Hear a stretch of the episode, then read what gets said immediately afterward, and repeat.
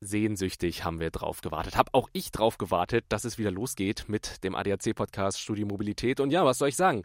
Ihr habt mich auf den Ohren und ich spreche hier in ein Mikrofon und das sind für mich eindeutige Indizien dafür. Wir sind zurück.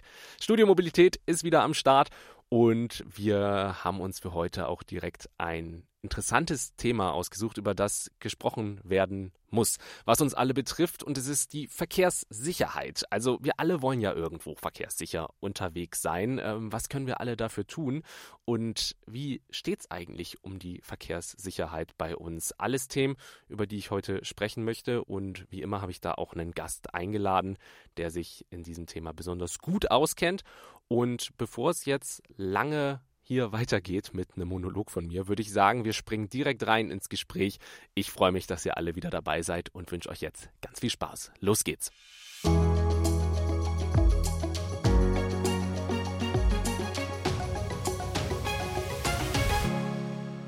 Heute freue ich mich, Ulrich Gelino begrüßen zu dürfen. Er ist Leiter der Verkehrspolitik hier bei uns beim ADAC und Verkehrspsychologe und ähm, kennt sich mit dem Thema Verkehrssicherheit, über das wir heute sprechen wollen, besonders gut aus. Quasi auch mit dein täglich Brot, Uli. Schön, dass du heute da bist. Hallo. Hallo, danke für die Einladung. Ja, wir wollen so ein bisschen über die Verkehrssicherheit sprechen. Großes Thema, immer wieder Thema, auch besonders wichtig, weil wir alle wollen natürlich sicher im Straßenverkehr und auf der Straße unterwegs sein. Wenn du so unterwegs bist, fühlst du dich tendenziell eher sicherer oder eher unsicherer?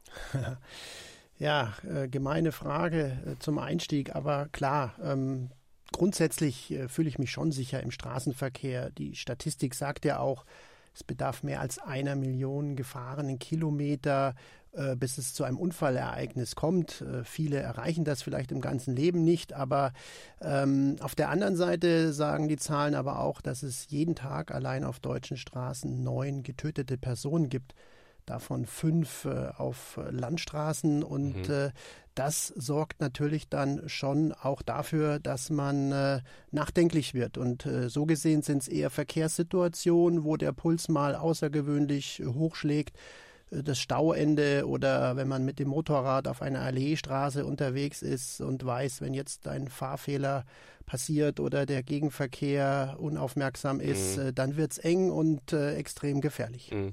Du, du, hast es gesagt, es ist ja nicht immer auch die eigene Schuld, sondern das sind ja ganz viele Faktoren, die da mit reinspielen. Also klar, es kann der Gegenverkehr sein, der unachtsam ist, man selber kann unachtsam sein, abgelenkt sein. Also da spielt ja ganz, ganz viel rein.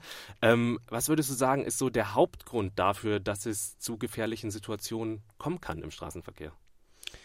Also auch da muss man leider wieder etwas differenzierter antworten. Äh, ich würde sagen, je nach Personengruppe und Verkehrsart gibt es sicherlich unterschiedliche äh, Hauptursachen. Äh, in der Öffentlichkeit wahrgenommen wird natürlich sehr stark das Thema Ablenkung. Das spielt mhm. auch bei allen mit eine große Rolle. das Thema Alkohol ist eher nachlassend, sage ich mal. Es ist zwar weiterhin ein Faktor, aber kein dominierender Faktor mehr.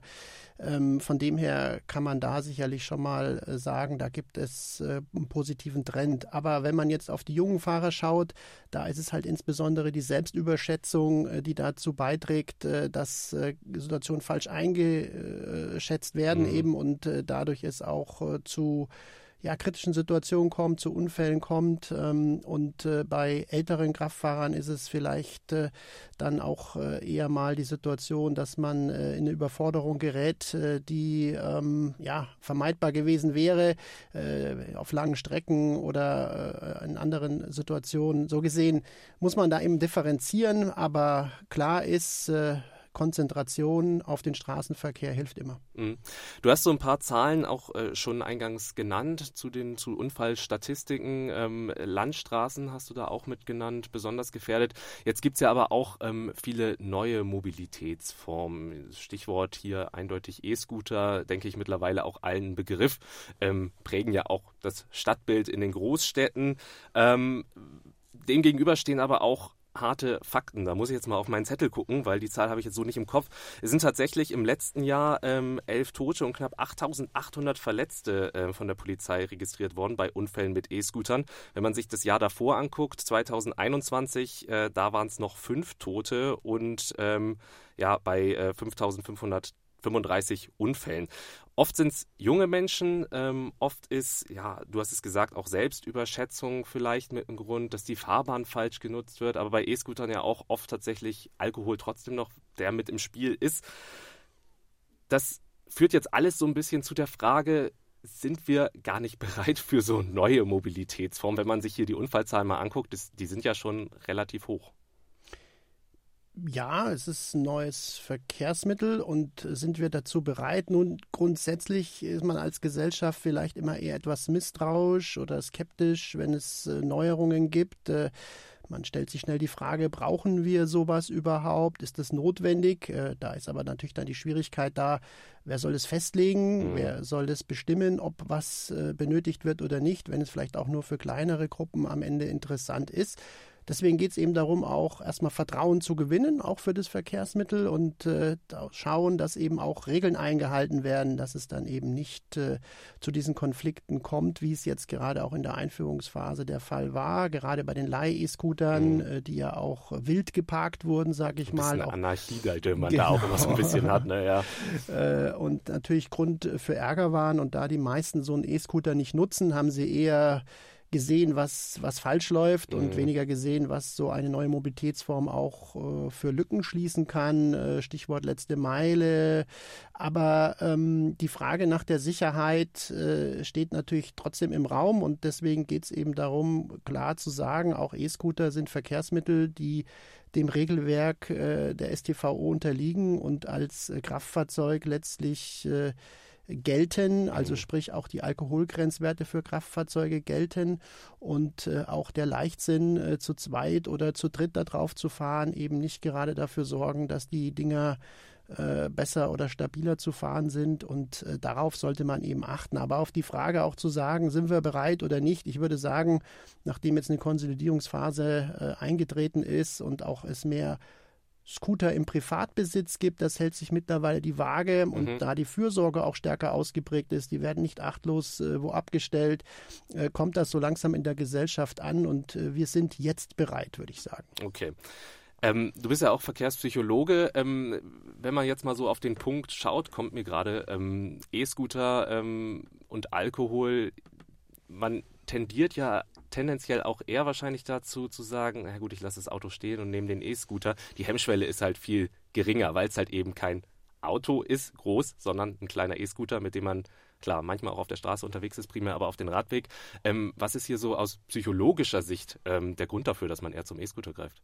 Ja, es ist äh, dem Rad halt ähnlicher als dem Auto. Man fährt da eine kurze Strecke, vertraut darauf, es wird schon gut gehen. Es äh, ist natürlich auch äh, häufiger dann in Kneipenvierteln, sage ich mal, verfügbar. Also äh, es ist schnell erschlossen im mhm. wahrsten Sinne. Also die Situation spielt natürlich dann auch eine Rolle.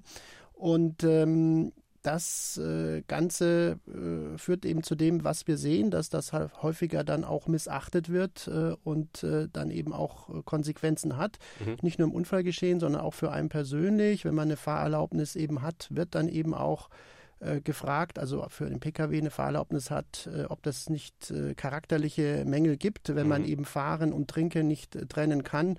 Und das gibt dann eben häufig ein böses Erwachen oder Unverständnis, weil man eben sagt, mit dem E-Scooter ist man doch äh, sozusagen langsam unterwegs, man kann doch schnell bremsen, man ist doch wendig, was soll mhm. da schon passieren? Aber das äh, zählt in dem Moment nicht, weil es kann eben viel passieren und es muss eben klar sein, Fahren und Trinken sind zu trennen. Mhm, nochmal der wichtige Appell hier auch an dieser Stelle. Ähm, gehen wir mal ein bisschen weg von den E-Scootern. Ähm, sind ja nicht nur die, die wir auf der Straße sehen, auch ähm, ja, das Fahrrad ist natürlich schon immer sehr nachgefragt, aber gerade während der Pandemie hat man auch gesehen, ist immer beliebter, immer mehr Leute fahren Fahrrad und auch das Fahrrad verändert sich, äh, Stichwort E-Bikes, Pedelecs, ähm, aber auch Lastenräder zum Beispiel. Bleiben wir aber erstmal bei den äh, E-Pedelecs, die ja auch ohne viel Muskelkraft ähm, ja, verwendet werden können.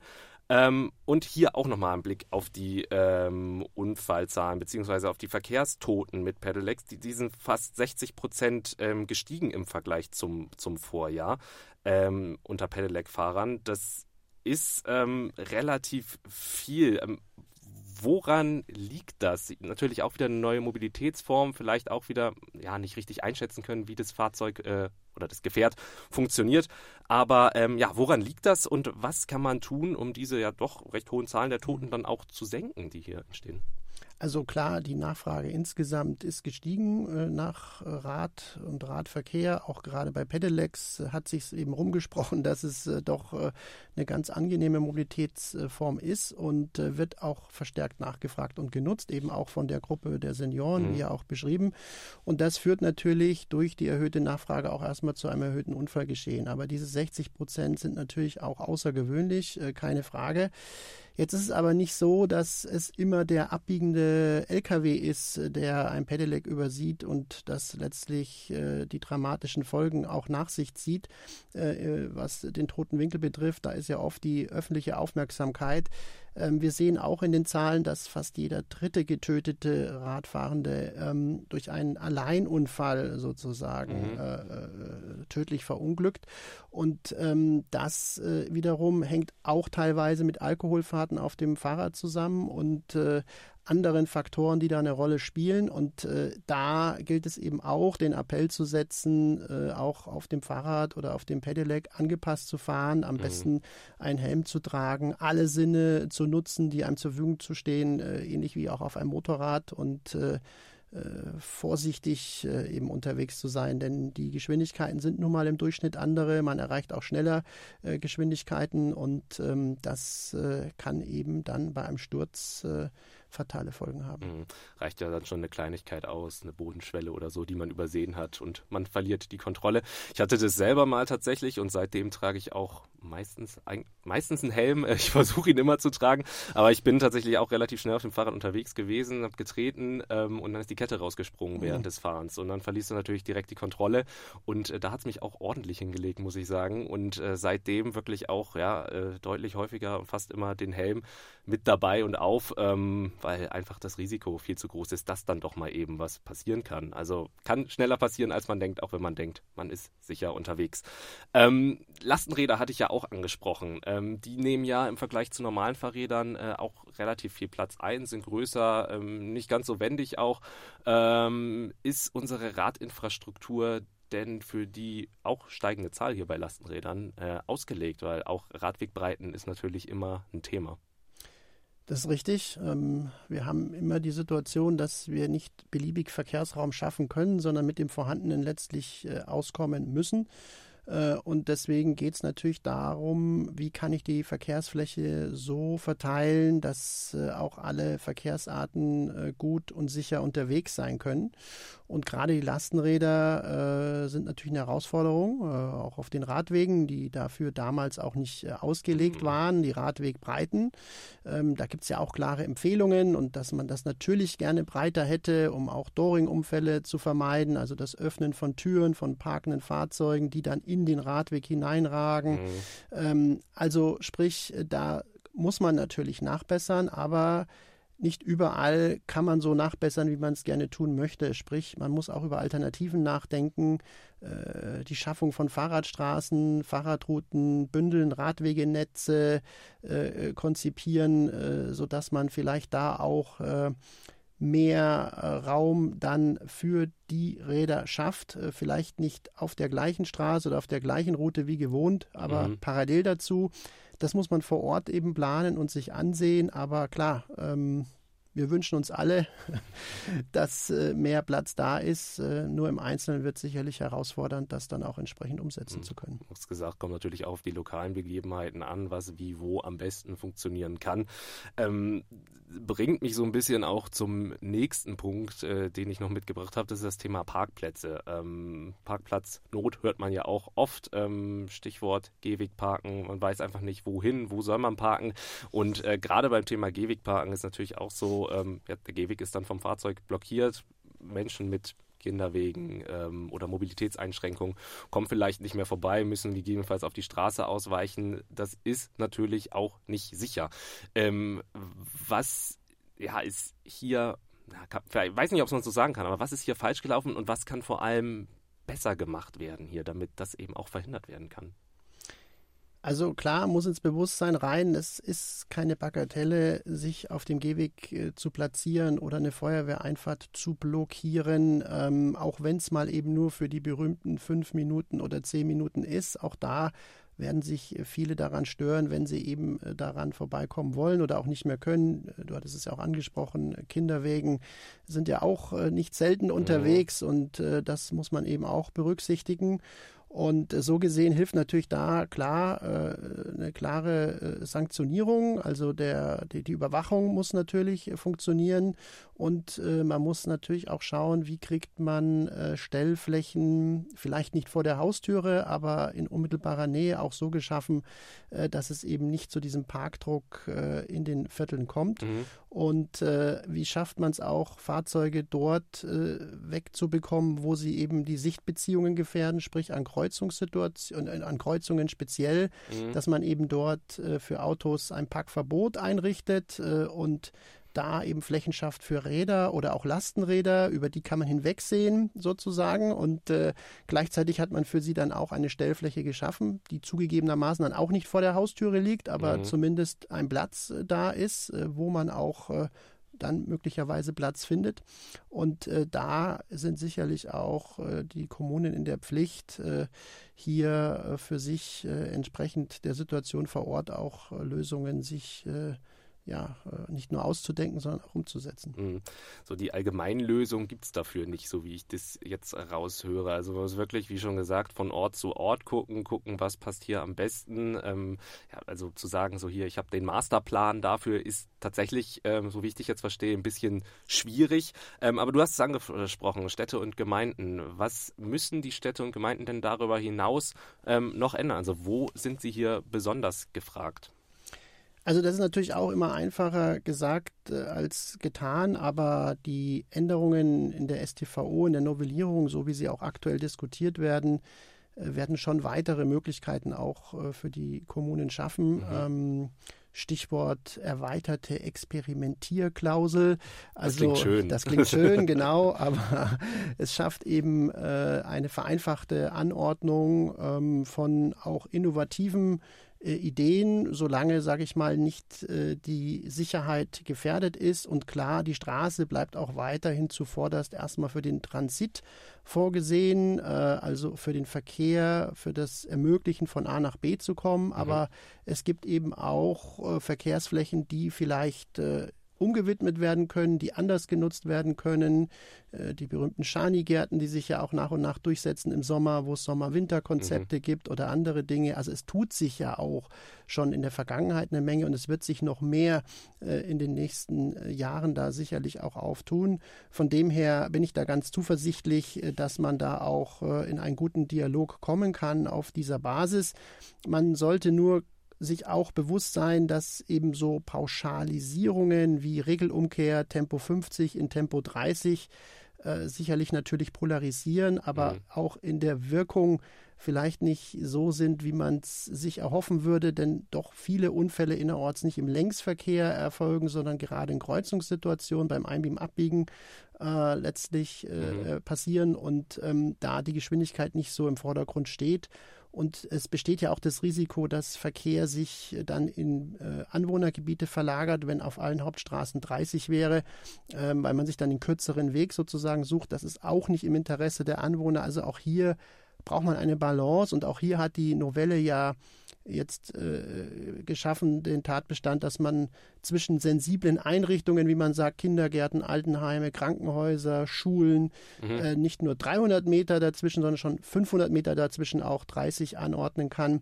äh, um sozusagen den Flickenteppich da an der Stelle auch aufzulösen. Also da tut sich eine Menge und äh, da kann sicherlich auch mit dem neuen Werkzeug äh, Städte und Gemeinden äh, einiges in Angriff nehmen. Mhm da kann viel gemacht werden. Die nächste Frage wäre jetzt noch gewesen, ähm, was aus deiner Sicht schon besonders gut oder aus deiner Erfahrung besonders gut funktioniert. Ähm, hast du natürlich auch so ein bisschen schon jetzt mit ähm, abgegriffen. Hättest du darüber hinaus noch ähm, was, was zu ergänzen?